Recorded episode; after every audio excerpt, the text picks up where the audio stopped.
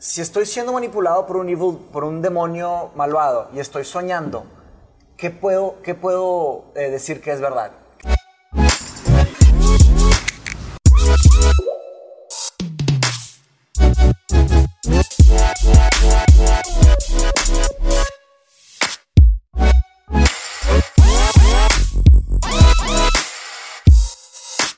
Hola a todos, eh, vamos a grabar otro episodio de Rosarín Bros. Eh, hoy tenemos un amigo nuestro de, de, toda la vida. Yo conozco a Mario Cerdán desde preparatoria, ya éramos compas, jugábamos fútbol juntos, güey. Tengo la, la, la, gracia y la fortuna de tener a Mario como amigo. Mario, muchas gracias por venir, dude. Muchas gracias por participar. Pues muchas gracias a ustedes por invitarme. La verdad es que estoy súper feliz de estar y soy ferviente fan, o sea, no me lo pierdo. De hecho, tengo notificación, ventanita y me llega mi, mi me llega mi WhatsApp y, y, a mi, ¿cómo se llama? Mi, a mi reloj oh, bueno. cuando, muchas gracias, soy el primero en verlo, o sea, el primero en comentar. Entonces, pues la verdad, cuando cuando Diego me dijo que, que había la posibilidad de, de, de, unirme a uno de sus capítulos, pues dije, segurísimo. De hecho, yo hubiera querido estar ahí con ustedes en vivo, Ajá, sí. este, pero bueno, pues así pasan las cosas, eh, lo hacemos... Remoto este, este por, primero, güey. Remoto, pero bueno, pues claro. con todo gusto. Si quieres, Mario, digo, la verdad es que, o sea, del, ya teníamos tiempo platicando, como dices, desde que empecé con este tema del podcast, empezamos a volver a platicar y teníamos un chorro de temas en común, se pusieron buenas las conversaciones, aunque sea por WhatsApp y demás. Eh, esta semana tuvimos una pregunta, esta idea de, de que es más importante el hardware contra el software. Y entonces, en base a esa pregunta y la respuesta que la gente me dio, dije, güey, estaría muy chido platicar con Mario. Entonces, si quieres, Mario, da, da, un poquito tu background, tu intro, o sea, de dónde vienes, como para que la claro. gente respete eh, el punto de vista. Soy mexicano, soy regio, nací en Monterrey, criado en San Pedro, mm. lo que eso represente. Claro. Este, me gradué de la Universidad de Monterrey eh, en 1996. Eh, Ahí empecé, más o menos empecé mi carrera en el 99, después en el 2006 me gradué de la Universidad de Monterrey. Eh, me fui a hacer medicina interna al Texas Tech en Lubbock, Texas. Acabé toda la residencia, o sea, yo soy médico internista. Uh -huh. Después de hacer medicina interna hice neurología. Eh, la verdad es que es mi pasión y de hecho eh, pues hay una historia detrás de todo eso de cómo, cómo me empezó a interesar la neurología. Pero después de hacer medicina interna hice neurología en la Universidad de Colorado, en Denver. Uh -huh. eh, ahí me tocó, bueno, pues muy, vivir muchas experiencias interesantísimas, incluso la legalización de la marihuana. Este, y en el 2004 eh, me gradué eh, y me fui a hacer eh, neurología vascular, que es stroke, especial, soy especialista en stroke, en isquemias, hemorragias, Ajá. del 2004 al 2005, y eso lo hice en John Hopkins, y me gradué en John Hopkins en el 2005, y me vine al Valle de Texas, y desde ese entonces estoy trabajando desde el 2005 hasta la fecha. Soy un médico neurólogo, este, aquí trabajo en Brownsville, Texas, y pues aquí estoy. Qué cool.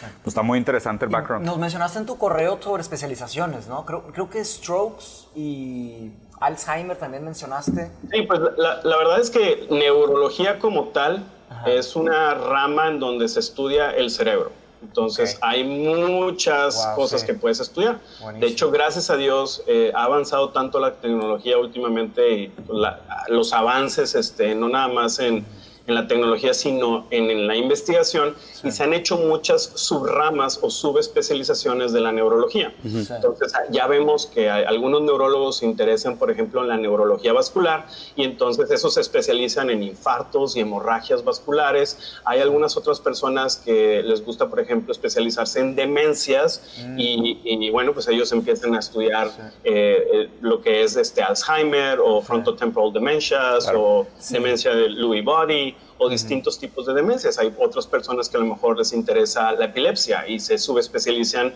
en convulsiones. Claro. Yo soy un médico general, neurólogo general, okay. entonces lógicamente Super. sé de todo, pero Perfecto. yo me subespecialicé en, en, neurología vascular, uh -huh. lo que son infartos y hemorragias sí. cerebrales. Agárrate que tenemos muy buenas preguntas.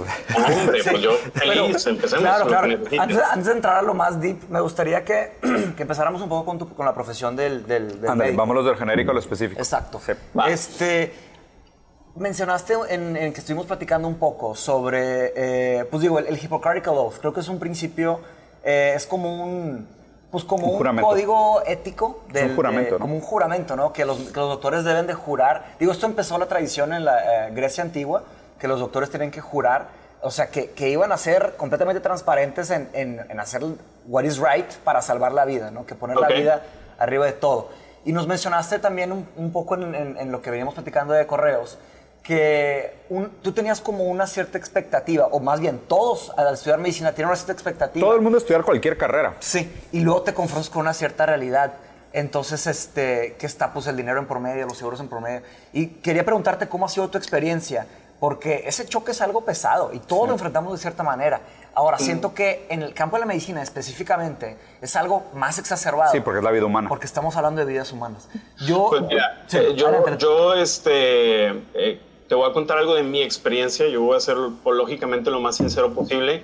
Eh, yo tengo este eh, romance con, con la medicina desde que era niño. Eh, yo siempre quise estudiar eh, médico, un poco presionado eh, por, lógicamente por la familia, pero realmente yo tengo un- una pasión dentro de mí por, por lo mismo.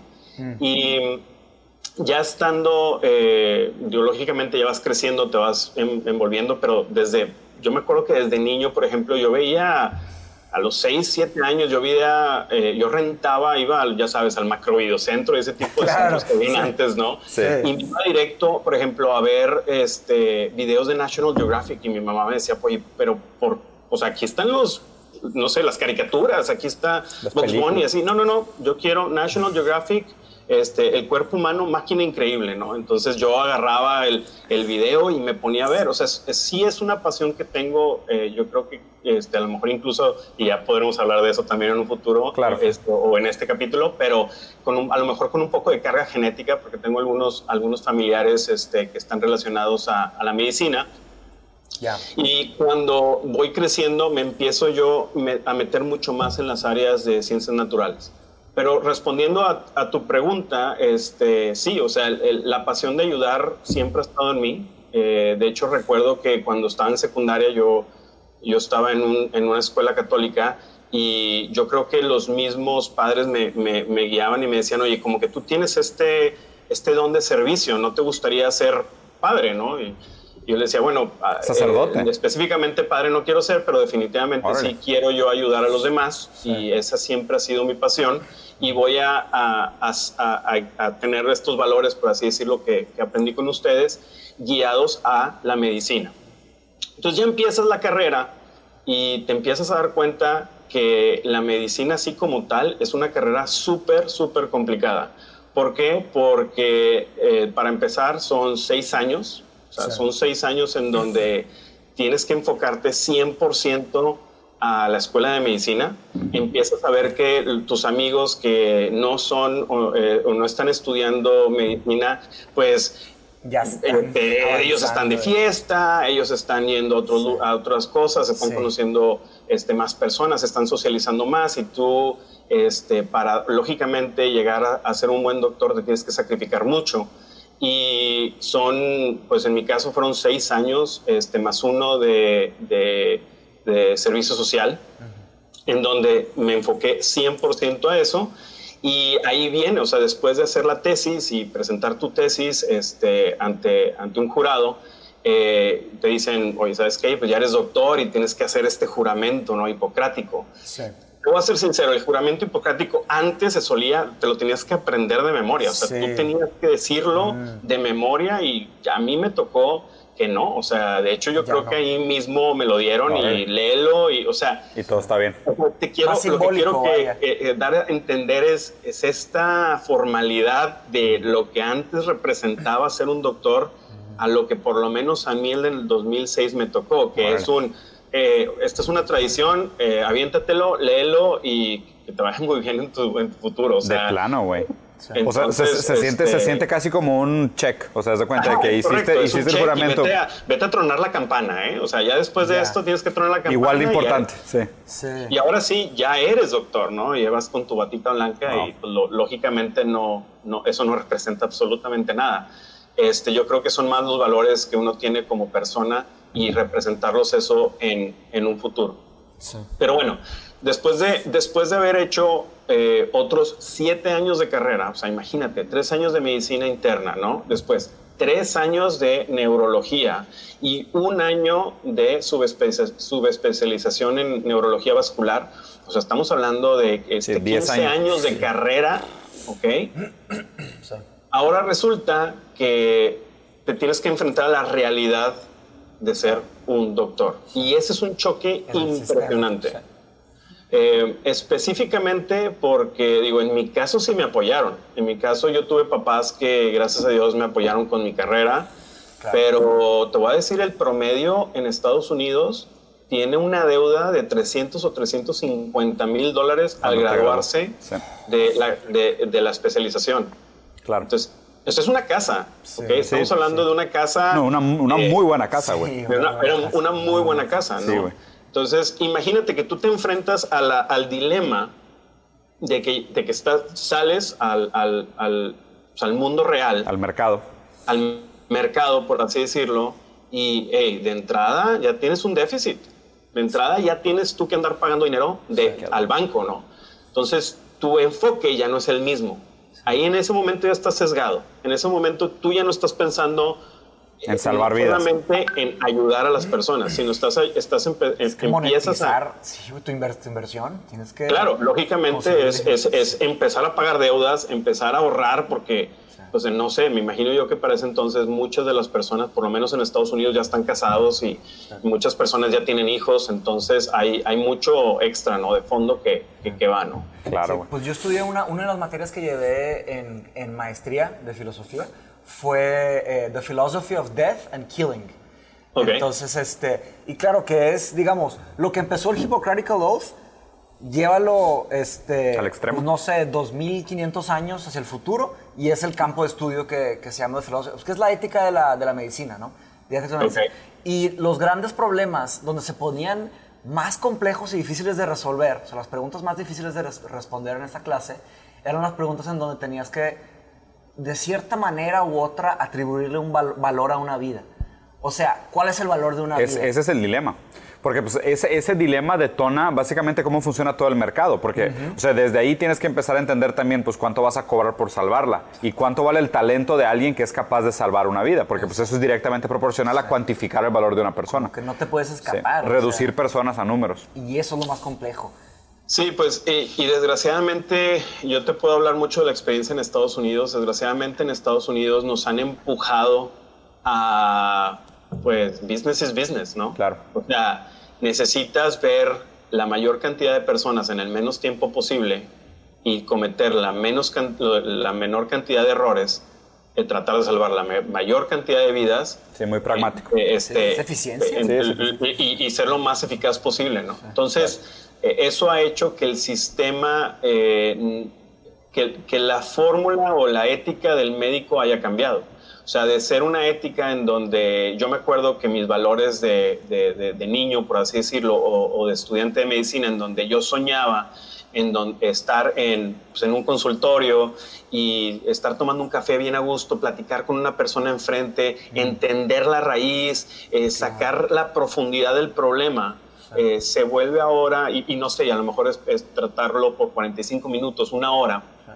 Ahora se vuelve un, hey, esta es una nueva consulta de máximo 20 minutos, 25 minutos, y este es, un, este es, una, este es una consulta de seguimiento, o sea, ya lo viste por primera vez, es un seguimiento y en 10 o 15 minutos tienes que verlo, porque el que sigue, ¿no? O sea, ya se vuelve una práctica más como Starbucks o como. Sí, claro, es como un fast food de medicina. Es un fast food de medicina.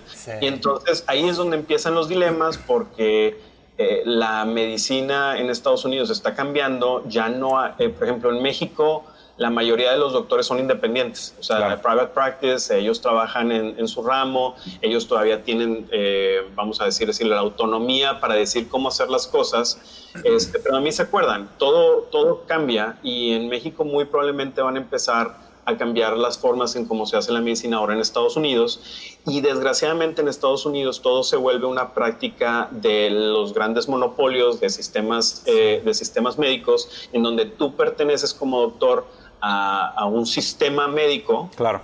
Este, y ese sistema médico te, te guía en cómo hacer las cosas de, de, volvemos a lo mismo, en una, en una manera más sistematizada. y ahí es donde se empiezan a perder los valores, en donde, como eh, digo, enfocados a lo que tú dices, es en, es en un, este, oye, este, desgraciadamente yo estoy aquí, estoy tratándote de ayudar, pero yo soy el único neurólogo porque hay que ahorrar dinero en este hospital y entonces sí te quiero salvar a ti la vida, pero al mismo tiempo en emergencias tengo otro paciente que tiene un infarto cerebral y entonces me tengo que ir a emergencias, o sea, sí me explico, se vuelve una... Sí, o sea, y, te, hacen, te ponen la opción de prioridad. Y, creo que también el, o sea, el sistema médico ha sido muy eficiente en esconder al médico, ¿sabes? En el sentido de o sea, ni te dejan hacer el check-in a menos de que pues, tengas todos los seguros en día, que sepan que puedas pagar. O sea, casi creo, y en Estados Unidos peor todavía, porque es de que, oye, primero déjame checar tus fondos de tarjeta de crédito y si tienes los fondos correctos ya te ingreso. O sea, si tienes el sistema médico correcto te ingreso.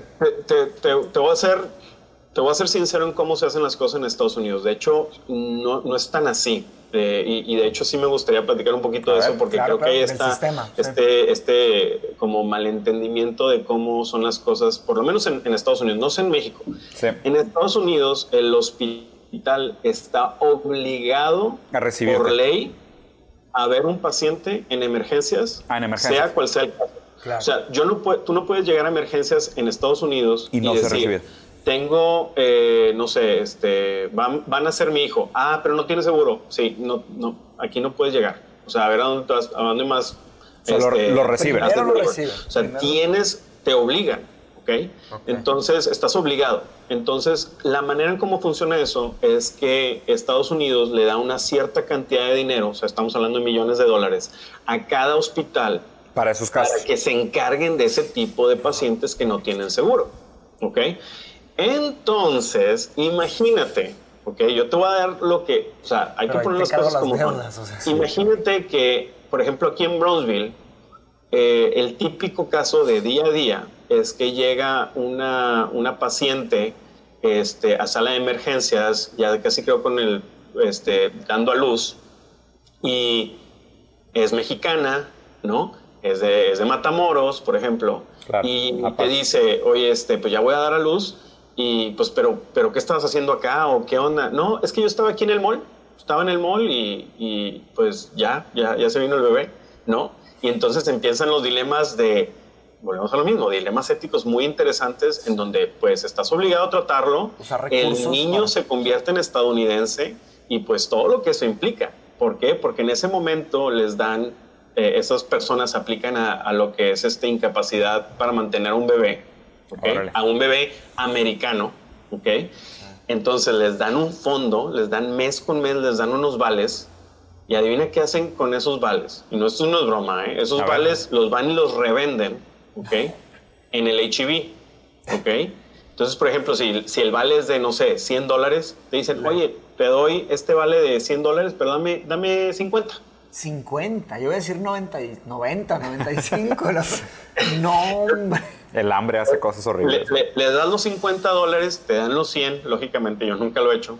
Y después de eso, pues ya haces tú tus compras. Otras personas lo que hacen este, es usan esos vales, 100 dólares, a lo mejor algo lo utilizan para sus comidas, pero todo ese producto lo van y lo venden a la pulga en México. Entonces ves que tienes, ves que vas a la pulga y hay todos estos este, este tienditas con todos los puestos con comida estadounidense. Sí. Eh, de ahí proviene, de esos, problemas. Entonces, este, eh, lógicamente para mí no es un problema o nunca ha sido un problema ver o no ver a un paciente en emergencias. Si llega un paciente en emergencias con algún problema, yo ahí voy a estar para ver al paciente. Lógicamente mi ética este, me, lo, me, obliga me, obliga a hacerlo.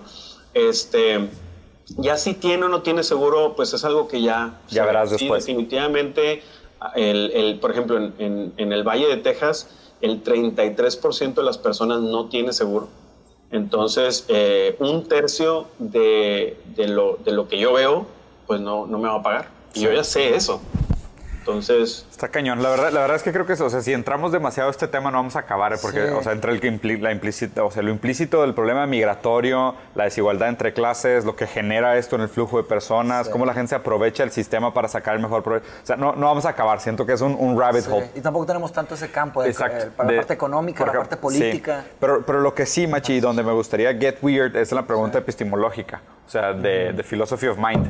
¿Sabes? O sea, me- ahí, ahí es donde me gustaría que platicáramos del tema. O sea, en- en- como te comenté, Mario, o sea, creo que o sea, es buena base para empezar, pero lo que me gustaría platicar contigo es este como contraste entre hardware contra software. O sea, ¿qué tanto de cómo funcionamos como seres humanos viene de la materia orgánica, la materia biológica, versus qué tanto es pues, este aparato psíquico, la consecuencia ideológica, la consecuencia Pues un- cultural? Para poner una base, para hacer una base un poco, le- le- les, doy, les doy una, breve, Dale. una breve introducción de la, de la historia y la filosofía de la Este, la filosofía de la mente nace... Sin ser tan historia, güey. Sí, sin ser tan historia, con Descartes. Sí. Pero, digo, ¿cómo, ¿cómo nos vemos a nosotros mismos? ¿no? La palabra mente nació hasta mucho después de que empezó la filosofía. La palabra mente no existía. O sea, se usaban otras palabras, se usaba logos, se usaba eh, pues otras, otras palabras, pues el geist, bueno, pero haz de cuenta que era, eh, Aristóteles planteó que era cuerpo, mente y espíritu, ¿ok? Pero no, no mente como tal. Hoy le decimos mente, pero en su época era de otra forma. Entonces era como un, eh, él, él mencionaba que era como una chariot, como una, ¿cómo se llama? Chariot? Carroza. Una carroza y dos caballos, que es es. cuerpo, mente y, no, cuerpo, espíritu y la, y la, La mente, mente lo que- era la lo que- lo que carroza. va rijando, exactamente. Entonces, este, son- es- la figura que se usó. Y se usó este modelo de que todos teníamos cuerpo, mente y espíritu por muchísimos años. Toda la premoderna. Exacto. Este, no, no, toda la, toda la clásica. Ah. Y después, este, Descartes, pues, eh, digo, era un matemático filósofo. Y claro, hizo el plano cartesiano, pero él también hizo la, la dualidad cartesiana, que es eh, I think, therefore I am. Pienso, entonces existo. Y él hizo un punto cero y dijo que, y, y claro, él era, pues él fue el primer maestro del escepticismo. Se le llama, el, el primer maestro fue Descartes. De dudarlo y el- todo. El, segundo fue Nietzsche. Y, y ve, ve de diferentes formas. Nada más quiero hacer un paréntesis de Sí. este pienso luego existo, porque es una frase que me me he clavado mucho a investigarla últimamente y cómo diferentes filósofos la han planteado de manera distinta, porque inclusive Lacan tiene un planteamiento de pienso luego existo distinto a eso. Mm. Es existo donde no pienso. Y está bien raro, porque básicamente la, fue premisa... mucho después, Mucho después. sí. Y la, pre- la premisa de Descartes era, a ver, ¿estoy seguro, seguro que existe esta mesa? No. ¿Estoy seguro de que existe el sol? No. ¿Estoy seguro de que existen las cosas? Eso era el- todo el escepticismo, no dudarlo todo. Pero lo que sí estoy seguro es que estoy pensando. Exacto. O sea, eso, eso sí no cabe duda. O sea, cabe duda de que mi pensamiento existe, porque pues a esto le llamo pensamiento. Entonces, pienso, entonces existo. ¿Sabes? Era como el, el, mínimo, el mínimo racional al que podía llegar después de haberlo descartado todo, y valga la redundancia el nombre de Descartes, después de haber descartado todas las premisas eh, existenciales y, y siendo escéptico con todo, el reduccionismo mínimo al que llegó Descartes es esta idea de, bueno, pienso, entonces existo. En, en sus meditaciones es cuando se llaman las meditaciones de Descartes y son trabajos filosóficos muy accesibles que cualquiera puede Sí, leer son básicamente. En la- principalmente las primeras dos, tres meditaciones, esas son, son muy sencillas. Y hay un, un experimento mental que así se hace, la, la filosofía se hace muchas veces con experimentos mentales, famosísimo, que, que hizo a Descartes tan famoso, es, la- es el experimento mental del evil demon, como que el demonio malvado. Malvado. ¿no? Entonces es, es plantear la pregunta, si si estoy siendo manipulado por un evil, por un demonio malvado y estoy soñando, ¿qué puedo, qué puedo eh, decir que es verdad? ¿Qué puedo decir? Dice, bueno, entonces, eh, no sé si mis sentidos me están engañando porque puedo estar en un sueño.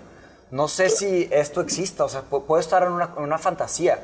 Pero lo que sí sé es que en algún lugar existo, en algún lugar, o sea, en algún lugar estoy. Sí. Entonces, entonces el punto cero que planteó ahí fue I think, therefore I am.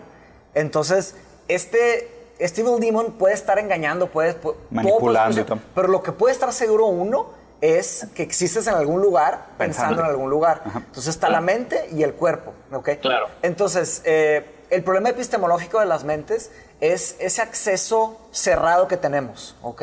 Entonces, tenemos, o sea, yo, yo tengo acceso a mi mente, cada quien tiene acceso a sus mentes, pero no tenemos el acceso a las mentes de los otros. Entonces, eso ya hace la primera barrera, ¿verdad? Entonces, una ahí donde podemos platicar es la No, diferenciación, eh. muchas cosas, la diferenciación entre mente y cerebro.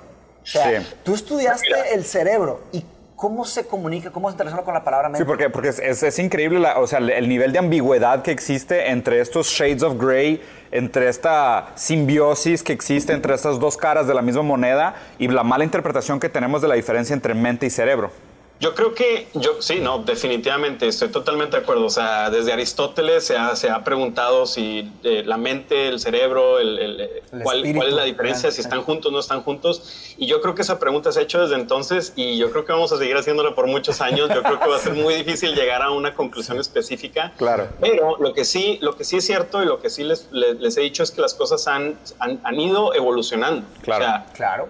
eh, con, con, la tecnología hemos encontrado muchas cosas. Desde, eh, desde los 70s, con la tomografía computarizada, empezamos a entender más eh, eh, la, la, anatomía del cerebro. Lógicamente, la resonancia, la resonancia magnética en los 80s este, vino también a evolucionar todo esto.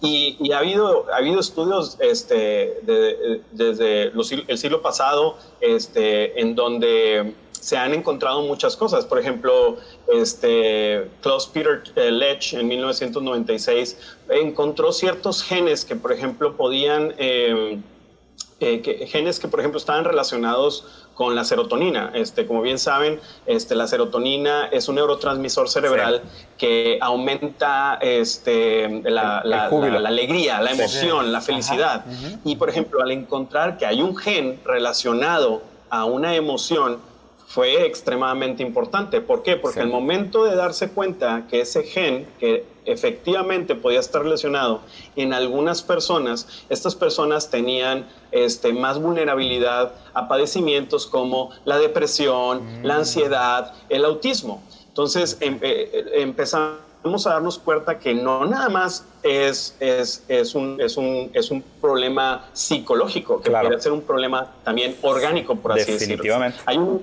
hay una enfermedad, por ejemplo, eh, muchos, muchos niños eh, son mal diagnosticados con esquizofrenia, por ejemplo. Mm, sí. Empiezan a tener alucinaciones auditivas, alucinaciones visuales. Sí. Y creo que fue hace como eh, 20 o 25 años en donde no recuerdo exactamente la fecha, pero en donde se encontró que hay un, eh, que hay un anticuerpo que afecta a unos receptores que se llaman NMDA o NMDA receptors. Y estos receptores este, pueden causar una encefalitis, una inflamación cerebral. Sí. Y al tener una inflamación cerebral, estas personas tienden a desarrollar una esquizofrenia.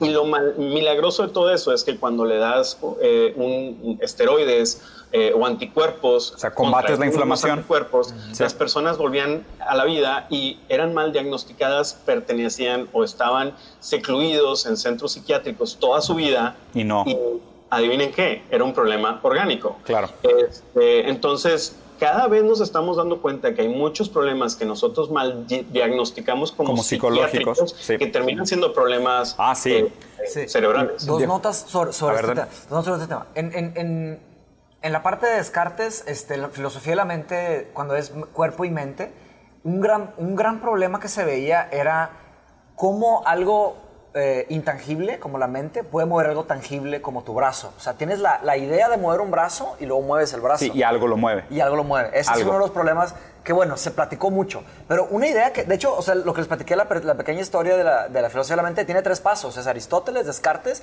y ahora... Eh, no, no, no, es Donald Davidson con el fisicalismo. Ah. O sea, que es cuerpo, mente y espíritu, luego cuerpo y mente, y el fisicalismo es, es solo una, cuerpo. Solo materia. O sea, sí. se le llamaba materialismo, ahora se le llama más fisicalismo. Eso sí. en, en, allá en. que lo platicamos con un filósofo, ¿te acuerdas? Eso fue una idea que yo, yo batallé mucho con, con darle la vuelta a todo eso, pero es precisamente lo que tú dices, que muchas cosas que interpretamos como cosas psicológicas. Era falta de conocimiento. Que es lo psicológico, pero viene de algo material. Sí, que, algo que ahí es donde algo viene interesante. Digo, tú, o sea, ya platicaste con Ale, mi esposa, o sea, Ale siendo psicoanalista lacaniana con maestría, güey.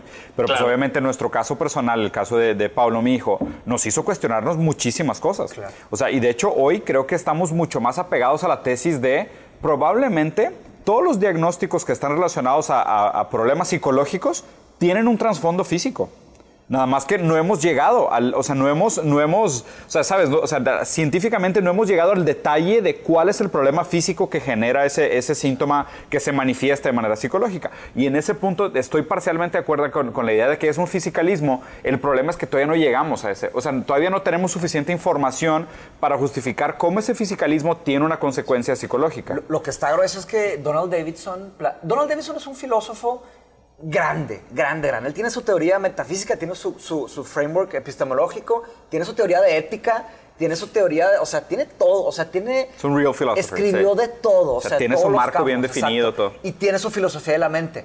En su filosofía de la mente revolucionó una cantidad de campos Claro. y haz de cuenta que, pero es tan, tan abrumador que es difícil meterte, para, o sea, se tienen, que, se tienen que leer papers que explican a Donald Davidson. Antes de leerlo. Y esto fue en los, creo que 50s o 60s. Pero Claro. lo, que, lo que más está difícil de, de- lo que más está difícil de argumentar es que su lógica está cerrada. O sea, tú cuando lo entiendes, cuando logras, se le llama breakthrough, cuando logras romper eh, esa barrera de, de no entender a entender, dices, todo lo que dices cierra ese sentido. Sí es todo, es todo- eh, eh, él habló sobre eh, epifenomenalism. Él le llama a la, como que descartó la teoría de Descartes. De la fenomenología. De ep- epi, epifenomenal- epifenomenolo- epifenomenología, no es fenomenología. Sí, sí, por Él eso. dice que la epifenomenology es, haz de cuenta que, imagínate un tren que se está moviendo, que es toda la materia, y lo, y lo, fi- y lo mental es solamente eh, los puffs of smoke, el humo que sale arriba, que no, no afecta para nada cómo se mueve El el, tren. del tren. Simplemente son producciones que hace el tren. Órale. Todo en realidad es físico, pero lo, lo mental son como que... Interpretaciones. inter- son como que ondas. Y él aparte desprobó también eso. O sea, él dice que nada más está el tren. Eso que vemos arriba son interpretaciones de que... Sí, que de hecho, que- fíjate que ese es, ese es mucho lo que me ha pasado a mí ahorita que, que estoy demasiado clavado con el tema de psicoanálisis. Y, y, pues obviamente yo no vengo de ese background, yo vengo de un background muy diferente. Y, y más me pasa que yo, yo entiendo más el valor del psicoanálisis como una interpretación de la neurosis y solamente la neurosis. O sea, en el sentido de, eh, o sea, la neurosis como la normalidad, ¿sabes? Es decir, las personas que son normales, o sea, que no tienen alucinaciones, que no tienen problemas de depresión, o sea, que no tienen problemas, vamos a decir, los que son patologías psicológicas. Claro, patologías. Para los neuróticos hay muchas cosas que sí te explica el psicoanálisis. Porque pues es de que, oye, pues cómo funciona el aparato psíquico, tus mecanismos de defensa, tu principio de placer. O sea, todas esas cosas sí entiendo y funcionan y, y explican mucho de cómo se comporta la gente. Pero el momento que ves realmente algo que está muy fuera del patrón, o sea, algo que se sale mucho de la normalidad o del estándar del comportamiento humano, ahí ya se me hace más fácil decir algo hay físico.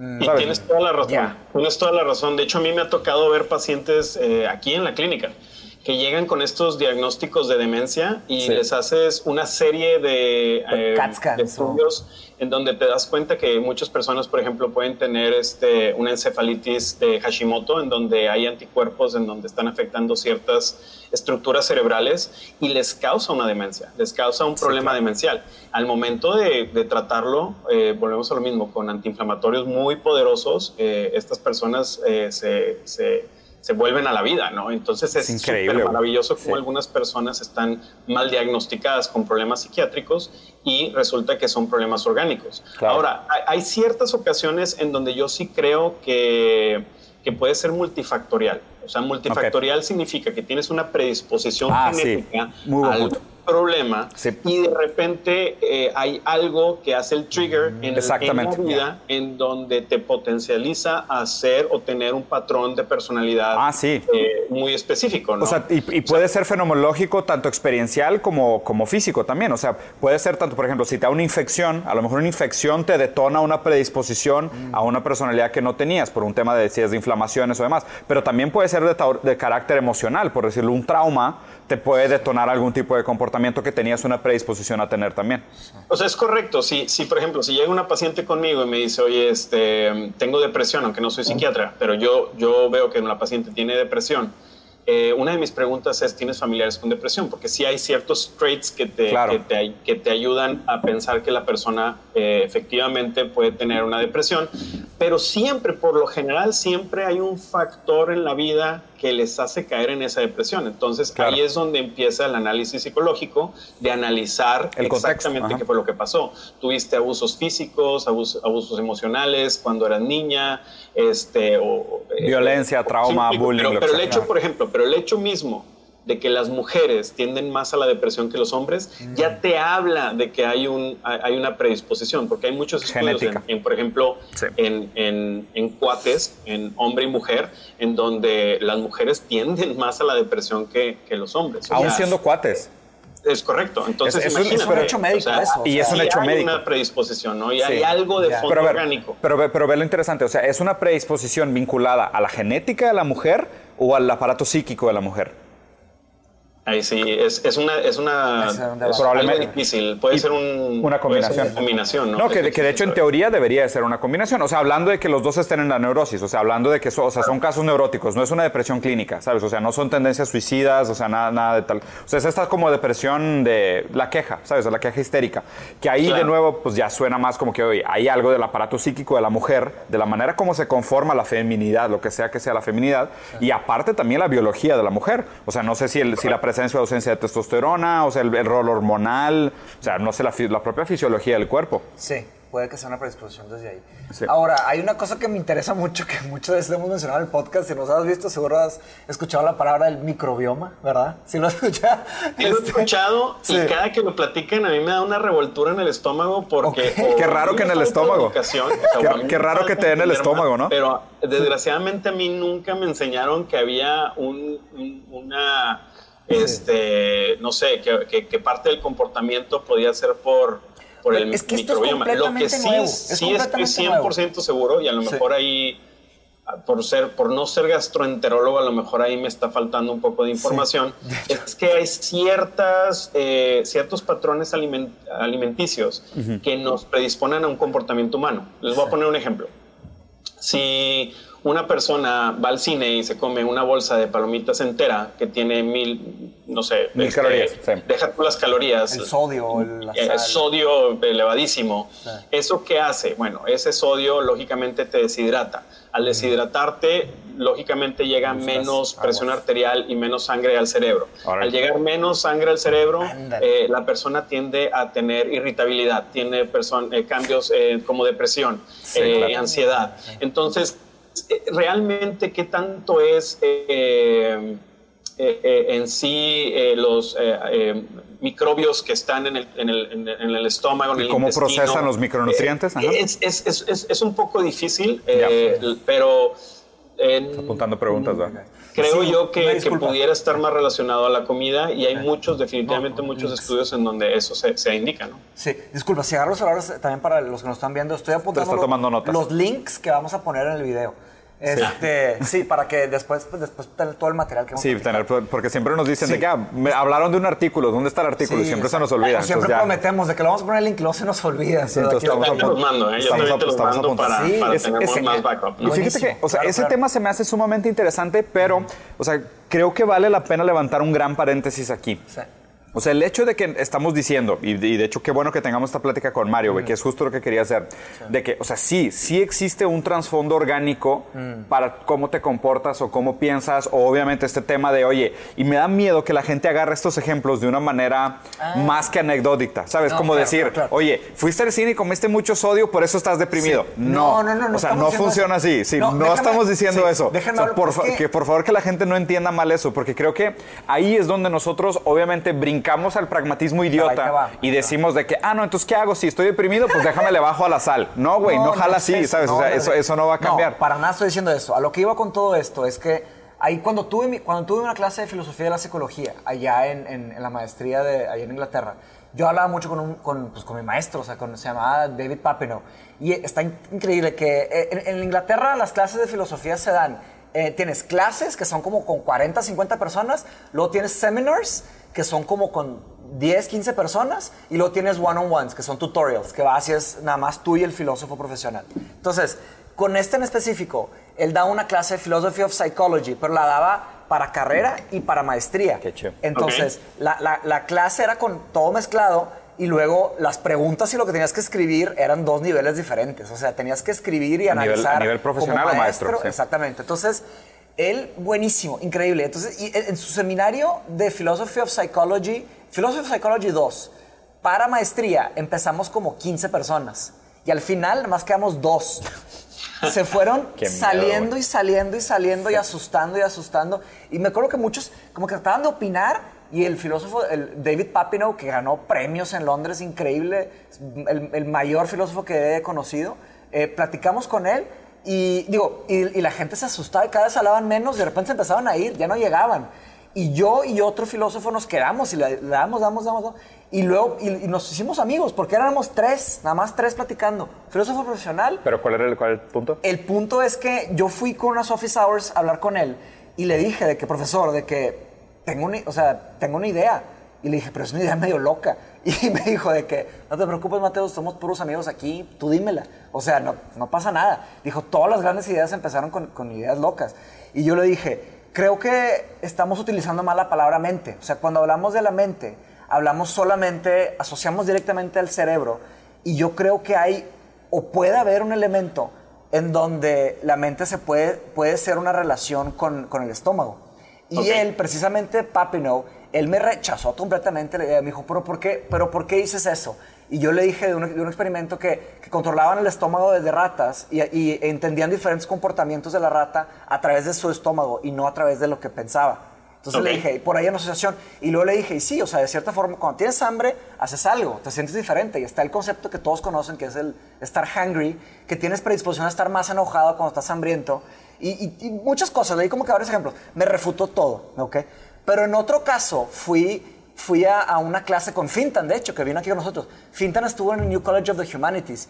y Hizo una conferencia, hizo un, como un summit de Philosophy of Mind y trajeron a Daniel Dennett. Daniel Dennett es el- el- la estrella de Philosophy of Mind ahorita. Es él, bueno, Chomsky es más Philosophy of Language, pero Philosophy of Mind, hoy no hay nadie más picudo que Daniel Dennett.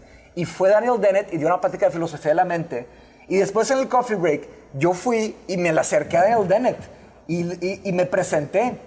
Tuve como 15 segundos. Me presenté de que, bla, bla, le platiqué de lo que estaba haciendo, que estaba estudiando, y le dije de que, le dije, tengo esta idea de, de que la mente no es solamente acá arriba, o sea, hay una, hay una conexión y hay mucha relación. Y te lo juro por mi vida que su cara dijo, dijo, uh, dijo, definitivamente hay algo ahí. Así me dijo, un astro dijo, tú, acabo de tener una, una junta en Canadá con muchos filósofos y se ha estado platicando mucho sobre ese tema.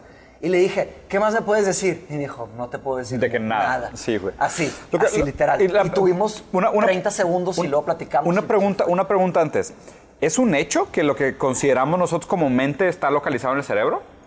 No, yo ¿Cómo creo que, yo creo que, se- o sea, no es seguro, no, no, estamos lógicamente año a año salen nuevas cosas. Sí. Eh, con, con lo que les platicaba de la tomografía y la resonancia Exacto. magnética, cada vez nos damos cuenta que, bien dicho, este, hay una parte orgánica, hay una parte estructural cerebral. Claro. Sabemos que la amígdala, este, el lóbulo frontal, eh, específicamente este, el giro superior orbital, el giro medio cerebral frontal Sí. este, y el lóbulo temporal, el giro superior, están relacionados a- a- al pensamiento porque hemos visto que con electroencefalogramas, eh, al momento de estar pensando, esto se activa. Hay actividad. Pero, Ajá.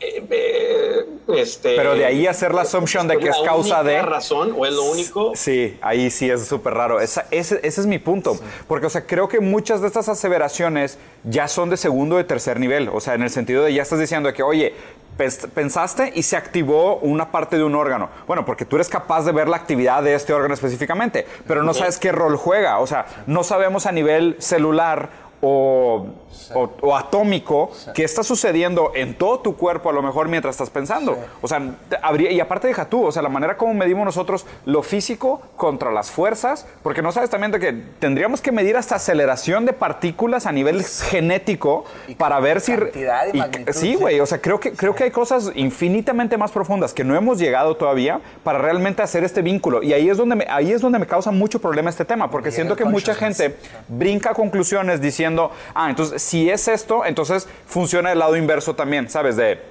puedo hacer esto, o sea, no sé, por ejemplo, me caga, detesto, detesto esta idea de neuromarketing.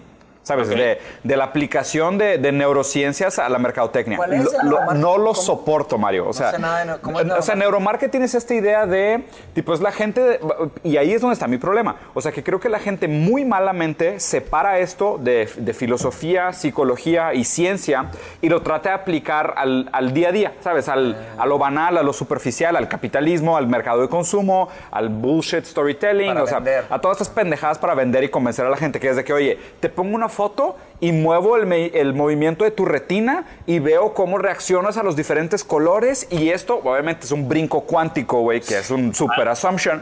Es que, ah, entonces esto porque te evoca tal emoción y como tu, tu, ojo siguió esto y se activó la parte tal de tu cerebro, entonces vas a comprar este producto. No mamen. O sea, neta, no mamen. Desde que se, se, o sea, así como antes le poníamos el, el el pretérmino sí, ¿no? A todo. Sí. Eh, eh, ahora es todo es neuroalgo, ¿no? Entonces empezamos desde las neurociencias en los ochentas a quererle poner el término neuro a todo. Entonces, este, neuroética, este, neuromarketing, y, y, así nos podemos ir con mil cosas en donde... ¿Y, cuál, es tu, ¿y cuál es tu eh, opinión? Realmente todo está integrado a un problema neurológico eh, no estoy tan seguro. Yo lo, yo lo que quisiera que analizaran eh, desde el punto de vista como neurólogo, que no sé, yo ustedes como filósofos lo pueden este, implementar a su, a su, a su, a su, experiencia. no estudió filosofía, pero, bueno, bueno, como personas que están más involucradas en Extremadamente curiosos. Sí. Eh, como curiosos. Este, yo, yo como les digo a los pacientes es eh, eh, una de las cosas que a mí me gustan mucho de la neurología es que todo tiene que tener lógica y específicamente en el infarto en el cerebro o en el stroke, en la hemorragia,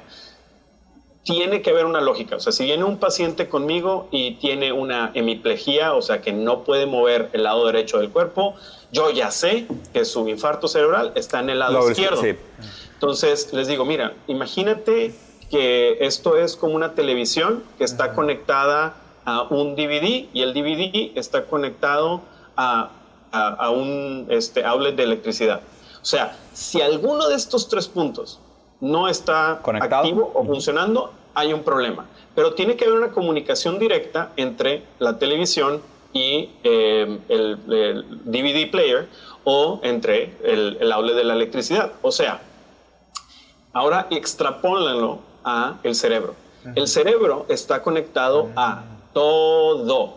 O sea, el cerebro está conectado al cerebro, eh, perdóname, a los pulmones, al corazón, mm. a los músculos, al, estómago, al intestino, al colon, al páncreas, al claro. a todo. Entonces, yo sí soy partidario de la idea de que hay una comunicación de arriba para abajo y de abajo para arriba. o sea, como el pensamiento puede ser cerebral, muy probablemente también pueda ser eh, de algún otro órgano. El único problema es que no, no estamos al nivel para comprobarlo. Sí. no, no, ha habido algo o estudios que, que, lo comprueben, pero muy probablemente sí es. Y ahí, y ahí, y ahí, creo que hay un argumento bien fuerte esta idea del, del fisicalismo, o sea, monista, de decir solo, solo, o sea, es una idea monista de decir solo hay cuerpo.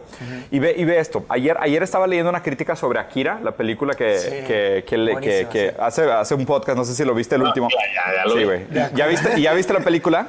La película de Akira. No, momento no la he visto, pero... La, tienes que ver, la tienes que ver, Mario. Que habla, específicamente hay una parte de la película de Akira, en el final, donde el personaje, bueno, el personaje secundario, porque el principal es Kaneda, el secundario es Tetsuo. Tetsuo hace cuenta que se mezcla con un dios y al final hace cuenta que su cuerpo empieza a crecer de manera desproporcionada y empieza a tragarse pedazos de metal y pedazos de cementos y edificios y se hace tipo una mole gigante de carne con piedras y tubos y cosas y se hace una mole abstracta horrible, o sea, esta idea como de blob, ¿no? Que absorbió todo. Y lo interesante del contexto histórico de, de, Akira, pues es, o sea, después de la Segunda Guerra Mundial, obviamente Japón traumatizado, güey, por el efecto de la bomba de Hiroshima y Nagasaki, y toda esta idea también de, de esta tecnofobia, güey, de Japón haber sido un país tan avanzado, tan mezclado con la tecnología, donde hablaban específicamente de la crítica de los límites del cuerpo, ¿ok? Y ve a dónde voy con este pensamiento. vamos a suponerlo así. Tú ahorita y me lo detonaste, güey, diciendo que, oye, ¿sabes qué? Pues es una máquina toda integrada donde el cerebro pues tiene que estar conectado con, oye, nosotros tenemos una válvula que lo que está haciendo es pues pompear, sangre, güey. ¿Sabes? Y tienes otras dos, tienes dos bolsas de aire que se llenan y se vacían de aire, güey, para, para que estés respirando. Y tienes acá un tubo, güey, que aprieta las cosas y las exprime para sacarles el jugo y luego saca el desecho. ¿Sabes? O sea, es, es una manera muy rudimentaria de hablar del funcionamiento de una maquinaria. ¿Sabes? De la misma manera que cuando tú hablas de un tren, tú tienes un motor de vapor, güey, que está pompeando presión para girar una rueda y la madre. Y ahí lo interesante es de que dice que, hoy, ¿sabes qué, güey? Pues vamos a pensarlo así. O sea, parte del funcionamiento de tu máquina es que tú necesitas comida, o sea, tú necesitas meterte cosas a la boca para que después el resto del sistema exprima los nutrientes y luego los saque y los deseche. Pero, ¿y, ¿y por qué hicimos esta división arbitraria, güey, de que la agricultura está separada de nosotros? Que la agricultura es Sí, separada de nosotros. ¿por qué? Porque es parte fundamental de la maquinaria. O sea, poco me vas a decir que si no existiera Claro. comida existiría el humano. Exactamente. O sea, y, y ahí, y ahí es donde está bien interesante, porque creo que esa idea mono- monista del fisicalismo es realmente una como... Es una, es una exageración de ese pensamiento de, oye, ¿sabes qué? Todo es parte de tu maquinaria.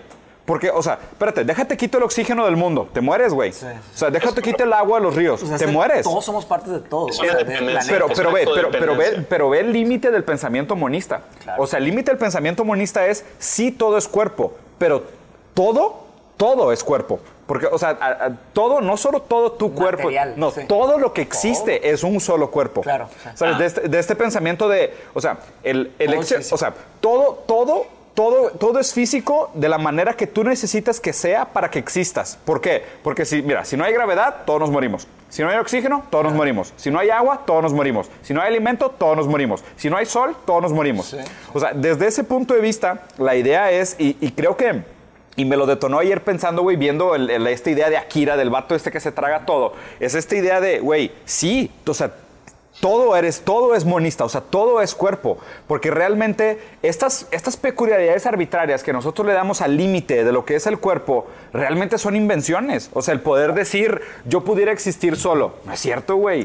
Todo lo demás te condiciona. O sea, tú le mueves, súbele 10% la temperatura promedio de la Tierra, se acaba la humanidad.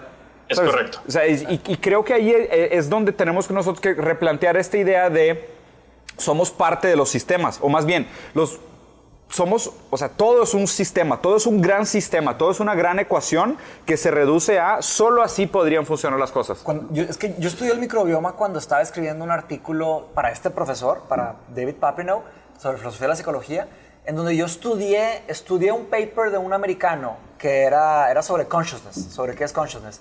Y su tesis...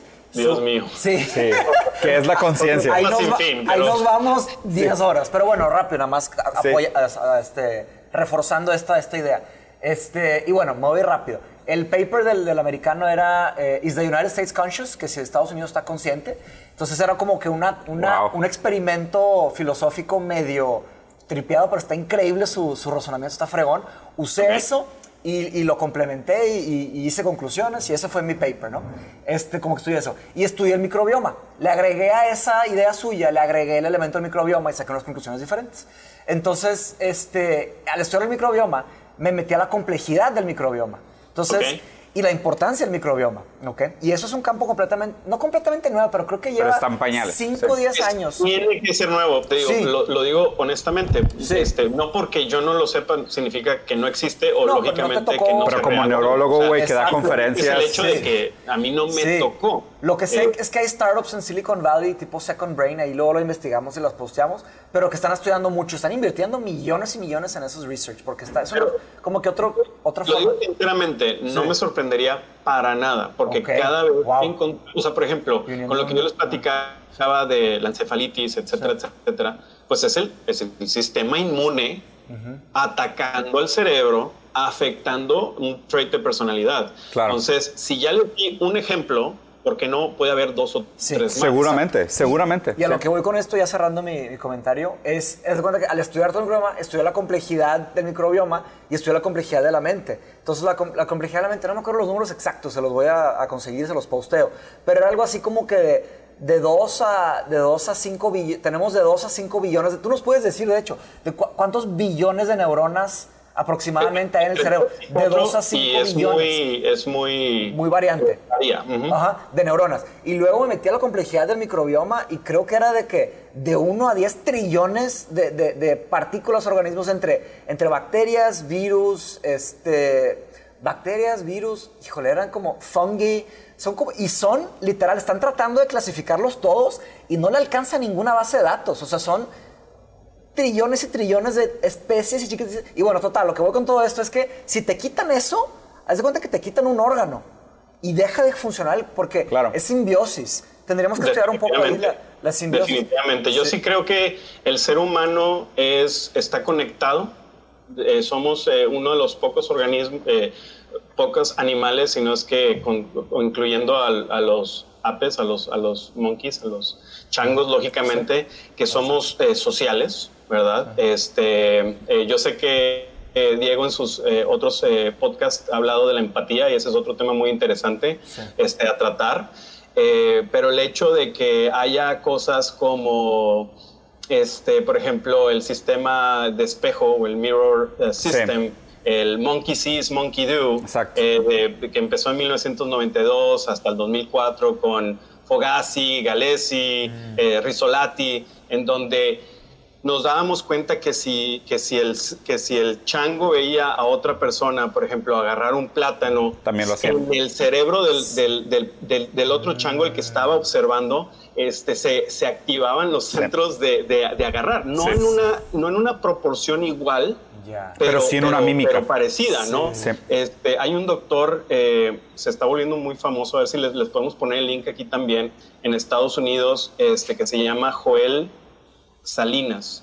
El doctor Joel Salinas es este, padres mexicanos, creo. Eh, el americano, creo que es de Houston, si recuerdo bien, eh, de Texas seguro. Y por ejemplo, él tiene algo que se llama este, Mirror Touch uh, Sinestesia. Uh, Entonces, lo que él hace es, él, es un, él es un doctor que puede sentir lo que está sintiendo la persona. Y está comprobado 100%. O sea, esto no es un yo creo, él siente. O sea, él hecho, le han hecho muchos estudios y al momento de que llega una persona, un paciente diciéndole que tiene dolor en el estómago, él empieza a sentir el dolor en el estómago y, y efectivamente en el cerebro se empiezan a activar los centros de sensibilidad estomacal. No, es increíble eso, Podemos ir a, a, mucha, eh, mucha información ya real, o sea, con evidencia, este, o basada en evidencia, en donde este, hay esta conexión entre ser humano, ser humano y la empatía y otras cosas. Claro. ¿Cómo se llama ese? Bueno, para lo otro recuerdo. Joel Salinas. Joel Salinas. Tiene, tiene, un libro que se llama este, Mirror Touch. Ah, o el toque en espejo. O sea, básicamente la, premisa es, y lo que dices es que está validado que realmente tienes actividad cerebral detonada por la empatía o por la mímica kinestética. O sea, lo que estás diciendo es que él, o sea, tiene que tocar a la gente y a través de este, ¿no? O sea, él, no. a través de, pura, de pura mímica kinestética, él siente el dolor del otro.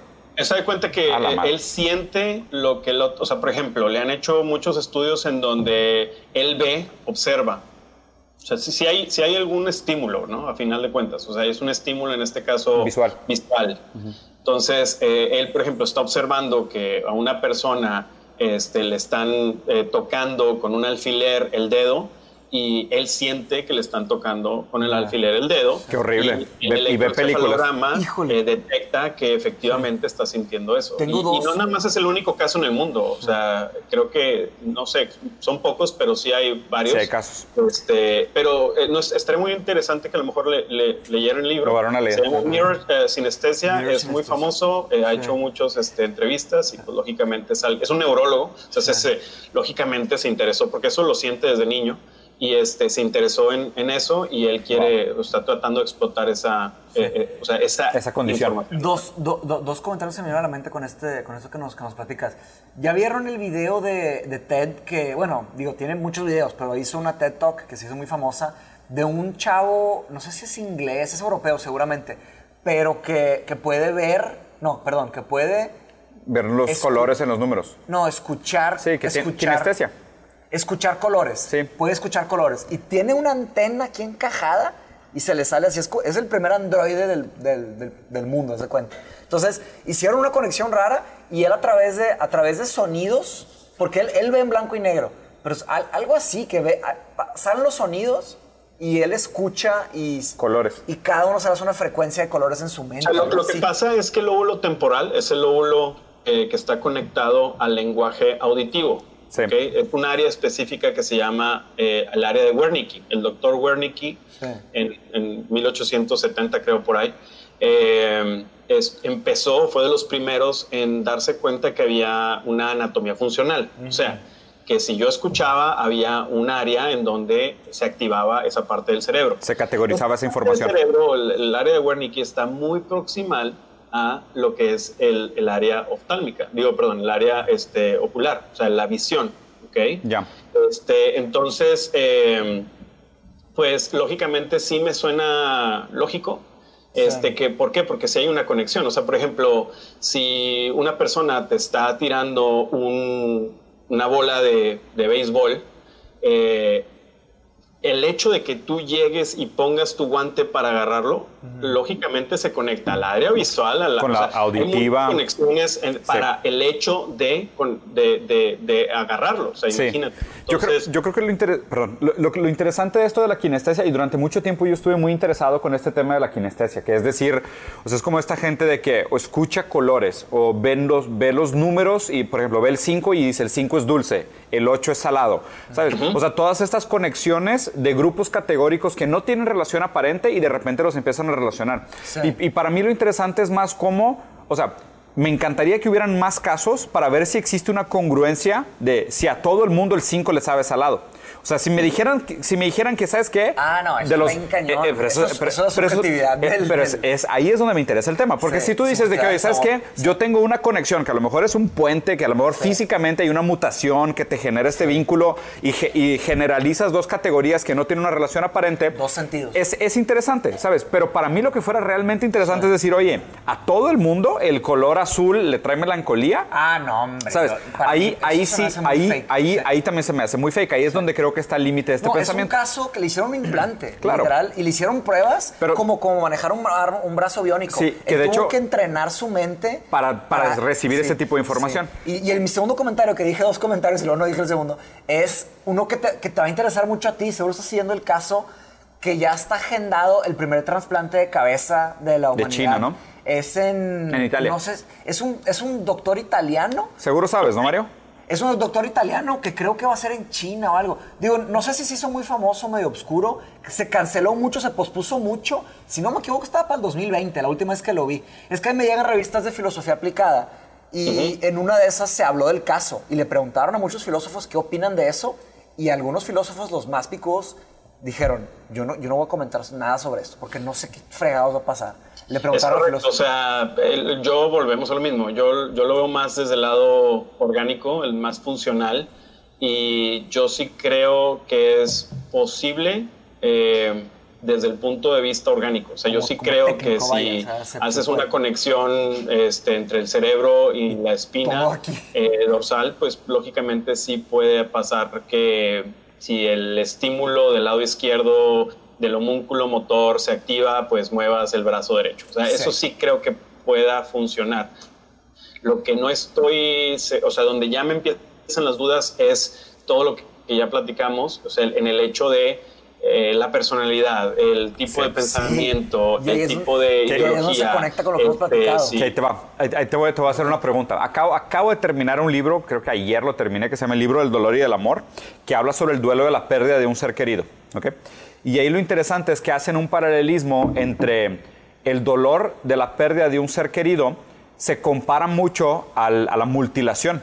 O sea, de hecho se dice, hay, un, hay, un, hay, un, hay, una, hay una comparación directa entre Phantom Limb y, y Phantom Member of the Family. O sea, ¿por qué? Y ahí es donde creo que está interesante este debate y por qué es relevante para este trasplante de cabeza. Claro, claro. O sea, para la gente lo que no sabe lo que es el Phantom Limb o el miembro fantasma es, pierdes un brazo, o sea, cuenta, te amputaron un brazo y puedes sentir todavía que tienes comezón en ese brazo, aunque el brazo ya no exista. correcto, así es. ¿Sabes? Pero ahí hay algo tanto físico como psíquico. O sea, físicamente obviamente tú todavía tienes la parte que recibía estímulos de esto, pero pues también tienes una conformación psíquica de, de cómo era tu cuerpo. O sea, tú, tú, vamos a suponer, creciste 30 años, güey, con un brazo y siempre te movía y de repente te daba reumatismo cuando, no sé, o te daba comezón o tenías una cicatriz de una herida. Y pues esto todo conformó tu memoria, tú tenías esta predisposición y tú sentías el dolor de ese brazo y cuando te quitan el brazo, de repente todavía te da comezón en el brazo. O sea, sientes de que, ay, güey, se me, me duele el codo, de que, ¿cuál codo? No tienes brazo. Y lo mismo pasa cuando pierdes un miembro de la familia. O sea, que de alguna manera eh, de nuevo en este en este mono en este en esta idea monista de que todo, es, cuerpo todo es material vamos a suponer tenemos no sé tenemos una hermana y nuestra hermana se muere pues, o sea, tú tenías a esta hermana, ibas a comer con ella y hacías cosas con ella y compartías gustos en común y de repente no está. Y de repente hay gente que dice de que, oye, escuché que mi, hermana llegó a mi casa, de que, oye, güey, tu hermana lleva 10 años muerta. No, no, no, pero yo la escuché, escuché su voz.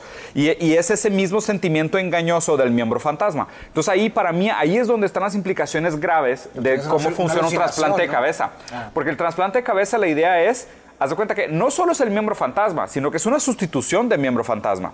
En el sentido de decir, todo tu cuerpo que tenías, y vamos a suponer, corrígeme, estoy equivocado, la persona, o sea, la cabeza que van a usar estaba paralizada, ¿no? Ahí te va. Yo la verdad no estoy familiarizado con el caso, entonces no. Ahí, te va el caso. El caso es, ya encontraron el, donador de cuerpo. Es una, es, o sea, tienen, es una persona que tiene una enfermedad. Que... lo que se queda es la cabeza. Eso es lo que está interesante. Haz de cuenta, una persona tiene un parálisis corporal completo. Es el que dona la cabeza, es el que pone la cabeza. Sí. Y el otro, o sea, no sé si ya consiguieron o estaban consiguiendo lo que es el cuerpo. Ahora, las dificultades vienen obviamente psicológicas, pero también de las dificultades físicas. Es que las psicológicas también, no, también las éticas y todo, pero ahí te va de las físicas. Nosotros tenemos, cada quien tiene su cuerpo, ¿verdad? Entonces, tienes tus, tus hábitos de que los años que llevas vivo, llevas viviendo con ese cuerpo. Entonces, tienes tus predisposiciones. De repente te duele aquí porque te operaron de chiquito y tienes una rodilla medio mala y te duele un poco la espalda y todo tu, tu, tu, tu ser está como que wired a esas, estás acostumbrado a todo Te garantizo que la si eso llegar a pasar, que no estoy seguro si realmente vaya a pasar, pero supongamos que va a pasar. El trasplante. Okay. Yo te es garantizo que la persona, el cuerpo que tiene el cerebro va a sentir el cerebro. O sea, el cerebro va a dominar sobre el cuerpo 100%. Ah, sí, sí, sí, sí, O sea, porque al final de cuentas la pregunta, ah, eh, este, o para continuar lo que decía Diego, eh, es eh, en dónde realmente ya se la mente. Que le hace falta. O, la comezón. La comezón está aquí. ¿En la piel o aquí? O la comezón está Va a tener un, un phantom body. La comezón está acá. o sea, va a empezar a eh, mandar señales a cosas que ni al caso. Lógicamente hay, hay este, el aparato de Golgi y el aparato. Y esos, mm. lógicamente, son los receptores que mandan un estímulo eléctrico. Por claro. lo mismo, todo es electricidad al cerebro pero al momento de llegar al cerebro se activan los centros nerviosos del homúnculo este, sensitivo, mm. parietal, eh, contra, eh, este, contralateral a donde se está sintiendo y en ese momento se activa el dolor. Entonces una manera para mí, para por ejemplo eh, controlar un dolor de una persona es disminuir la estimulación nerviosa entre la mano y el cerebro, en donde estás engañando al cerebro a que no hay dolor cuando realmente si hay el estímulo pero, pero, no se, pero no, se percibe como dolor. Que, de hecho, ¿sabes, sabes, qué me, ¿sabes qué me encantaría que pasara? O sea, imagínate que, ok, hacen la operación, le ponen el cuerpo de este, este o sea, la, persona que, el cuerpo tenía el cuerpo, el, o sea, su cabeza estaba en un cuerpo que estaba cuadrapléjico, ¿ok? Entonces, cuenta, quitamos esta cabeza y se la ponen a un cuerpo funcional y sigue siendo cuadrapléjico. Eso está grueso, sí, de que sigue mandando las mismas señales. No, ¿por qué? Porque, o sea, porque su, su imagen corporal es cuadraplégica.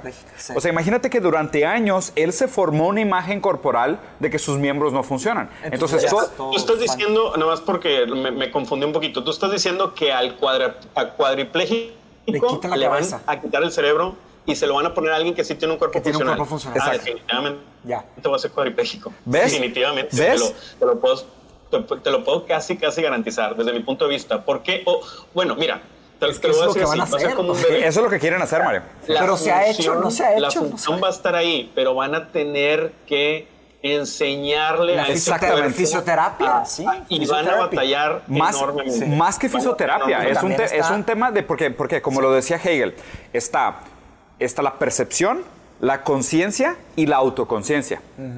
O sea, la percepción es esta, pues la manera como recibes los estímulos de fuera. La conciencia es la capacidad de racionalizarlos o darles un valor, pensarlos como fuerza, como características, como, como, como adjetivos. Y la autoconciencia es haz de cuenta que es como un tercer punto de vista de ti como el que recibe los estímulos, ¿sabes? Y el problema es de que esta persona, su autoconciencia es cuadraplégica. Claro. O sea, ¿sabes? O sea, él, él vivió, él se condicionó, su autoimagen es mis brazos no funcionan. O sea, su, o sea yo, mi manera de existir es congelado. O sea, así es mi cuerpo. Yo así soy. El network, el network cerebral no está desarrollado. O sea, dependiendo también cuándo fue la cuadriplegia. O sea, supongamos que la cuadriplegia pasó ayer, pues lógicamente eso, eso puede ser Ayuda. sí sí, en, ese trasplante sí funcione. Pero supongamos que la persona que de la cual van a extraer el cerebro es una persona que ha tenido parálisis cerebral toda su vida, so sorry. O sea, no va a funcionar. No va a funcionar. porque a final de cuentas el cerebro es, un, es, es, es una unión de millones de, neuronas que hacen un social network, que hace una conexión neuronal que hace que se active ciertos eh, ciertos órganos, en este caso músculo esquelético, para activar un cierto movimiento. Todo, Entonces, todo, lo que, podemos... Si esa persona no tiene ese network desarrollado, no va a funcionar. Todo lo que podemos hablar ahora es pura especulación, por eso no es tan interesante el caso. Sucedió también, tú nos podrías decir, los 40, 30, 40, 50, no, no sé para nada, cuando fue el primer trasplante de corazón. Y se, se, veía como una aberración. Michael D. Bakley. Eh, D. el doctor D. Bakley, que es de Houston, Texas, perteneciente a, al Baylor College of Medicine. Él fue el primero, fue el pionero. Eh, creo que fue en los 70 si, si, y se murió, pero el exitoso. Tal vez se murieron muchos. de hecho, se murieron muchos en, en, los intentos hasta que se hizo el exitoso. Ahora es, es pura especulación. Y hay un ejemplo muy padre, una de mis películas favoritas en The Matrix. O sea, cuando Neo se, se, se despierta de la Matrix, ¿cómo está su cuerpo? O sea, él en realidad, digo, ahí sí tenía conexiones con The Matrix y movía un cuerpo. Claro. Y luego su cuerpo. Su autoimagen era parecida. su cuerpo está completamente cuadraplégico. Nunca has movido, nunca has usado tus brazos. Nunca Entonces, pero, la, medicina de The Matrix, claro que es ficción, ciencia ficción. Obvio. Y está muy avanzada y con todas las agujas pero, ve, pero mínimo pero mínimo hay una coherencia. Hay una coherencia de su autoconciencia con lo que fue su cuerpo físico. Aunque el cuerpo físico nunca hubiera sido usado o sea no era cuadraplégico exacto. Imagínate un lo interesante hubiera sido eso. No, eso no eso no lo exploraron en The Matrix. no pero de hecho si te fijas hay un ejemplo hay un me, me, quiero acordar no de un chavo que le dicen de que no eres cuadraplégico te puedes parar y se para. Ah no es, es en, Free your mind. en Animatrix. Ah en Animatrix, claro güey de las carreras. Ese, es uno de los cuestionamientos de Animatrix el, que, corre. de que no estás cuadraplégico te puedes en tu cuerpo real no eres parapléjico. Me puse chinito. Sí, yo también. O sea, ¿por qué? Porque ese, o sea, ese es el cuestionamiento filosófico de la autoconciencia. Es decir, o sea, mientras exista una autoconciencia, este sentimiento mind de... Over matter. Sí, de, de, la mind over matter en el sentido de la identificación mía propia con mi cuerpo y mis límites versus lo que es tu hardware, ahí sí es mind over matter. Como decías de... Si, si, yo vengo de una estructura del yo, de, de cómo, cómo soy autoconciencia, autoconsciente de mi ser, cuadrapléjico, aunque me pongas en un hardware donde no soy cuadrapléjico, vas a seguir siendo cuadrapléjico, ¿sabes? es correcto, te, tienes, te la tienes que creer. Sí, sí, sí, sí, o sea, suena, muy cliché, pero es verdad. Y ahí es donde choca el fisicalismo. El fisicalismo dice que there's no mind. Bueno, pero, es que la mente es, otro sistema del cuerpo. Según el fisicalismo, no. Según el fisicalismo, o sea, ¿Qué es fisicalismo? Es que todo puede ser explicado por la física. Todo puede, sí, por eso todavía no llegamos. Eh, o sea, es de, cuenta es como decir, ¿sabes que en el futuro nos vamos a dar cuenta que lo que pensábamos que era mente era la aceleración de las partículas a nivel subatómico. Entonces en eso no existe, ah, no existe casi nada. Qué, romántico sonaba. Pero es, que, güey, de la misma manera, ahorita que preguntaste, cuando se hizo el primer trasplante de corazón, seguramente alguien todavía en ese momento pensaba de que no, pero es que el corazón es donde vienen las emociones. si, estabas enamorado de una mujer y hago un trasplante de corazón, te vas a enamorar de la mujer que el otro estaba enamorado. es como que no, güey amor no viene del corazón. Una chava en mi colegio hizo esa pregunta. Y el, hipotálamo se estaba dando de golpes arriba de que, de pobres tontos. Ah, el sistema límbico estaba así que... Todo mal. Ahí viene, ahí viene la sabiduría de Gandalf. Gandalf dice, not even the wisest can see all ends. Ni, los más sabios pueden entender todos los finales. Por eso tanta polémica y, tanta, y tantos filósofos increíblemente poderosos no, no lograron comentar elocuentemente sobre el trasplante de cabeza. Y de hecho, este, pues, pues ahí está la duda. ¿Dónde está la mente? Derek Parfit, eh, rest in peace, falleció el año antepasado. Derek Parfit se abstuvo, no comentó. Un filósofo de Oxford, de, Dijo, no, comments. del All Souls College, de todas las almas, llegó al nivel más alto de la filosofía y, cuando le hicieron esa pregunta, él dijo, no voy a comentar porque no estoy listo para comentar sobre eso. O sea, eso te habla mucho de que, de la honestidad, de que solamente comentas si sabes. Y el filósofo dijo, ¿sabes qué? No voy a decir, ahorita es pura especulación, pero eso es lo padre, ¿sabes? Ya que pase el primero, probablemente se va, va a morir. Uno de los filósofos comentó, es una aberración, la criatura que se va a despertar va a tener no miles, millones de problemas físicos, mentales, del intestino, de los pulmones, de todo, o sea, todo. y, va, y se va, va, a ser una persona completamente o sea, si logra estar consciente para empezar, quién sabe si va a es estar como tratar de instalarle Windows a una Mac, Es un Frankenstein. Sí se puede, güey. Está el... Disk número uno. Sí, esto- esto-. Más bien, es- dos, ¿no? deberíamos de ver Mary Shelley tres. Frankenstein. Sí, o sea, creo que son los cuestionamientos de Mary Shelley y Frankenstein. Frankenstein, Oye, está muy Mario, la neta, nos podríamos quedar, güey, muchas horas platicando. Se puso muy buena la plática al final, güey. Pero también ya, ya llegamos al horario. Creo que vamos a ir armando un cierre. Neta, muchas gracias por la conversación, güey. Se puso muy, muy divertida. Nos quedamos con ganas de hacer otra, güey. Pero pues ahí cuando vengas a Monterrey hacemos un long format, güey. No, gracias a ustedes. La verdad es que les digo, aparte de que los aprecio mucho como amigos, pues soy, soy su fan en el YouTube. este, yo voy a seguir viendo sus podcasts. Buenísimo. Eh, eh, muy agradecido con la invitación. No, hombre, Este, encantado. Me encanta hablar de estos temas. Y este, bueno, pues esperar, esperar a la tercera temporada o cuarta, a ver cuándo me echan otra vez Este una, es tercera, una llamadita. este y es- yo este- con gusto. Hay muchos otros temas de que Claro. platicar. Este, y, y me encantaría volver a, a regresar a su programa. Puestísimo, Mario. Sí. Pues muchas gracias por la participación, güey. Te podría mandar el artículo de filosofía de la mente que escribí y luego, pues, y Ah, ¿sí? rebotamos eso. Y ahí lo, leemos, rebotamos. lo leemos los tres. Y de ahí participamos. Hablamos. Ya quedó. Mario, excelente. que estés muy bien. Yo sé que estás en guardia, güey. Qué bueno que no te llamó nadie en medio de la llamada, pero pues has- has- Qué bueno. haciendo, haciendo tu trabajo como médico, güey. No, pues aquí estoy y este, pues sí, efectivamente ahorita acabando me tendré que ir a ver pacientes al, este, a hacer clics a, la- a la computadora, este, Claro. Qué duro, güey. que ching, no, pues desgraciadamente, este, hacer parte del sistema, ¿no? Claro, Sí, y hacer un cambio positivo y, y tu Así parte es. sistema. más, un esclavo más. Pero bueno, a final de Mario. cuentas ayudar a la gente, que eso es lo que más me, me, me- Te me motiva. agrada. Fuerte un abrazo. abrazo. Estimado, un abrazo. Que estés muy bien, bien. güey. Nos vemos. Platicamos. Bye, bye. Buen día.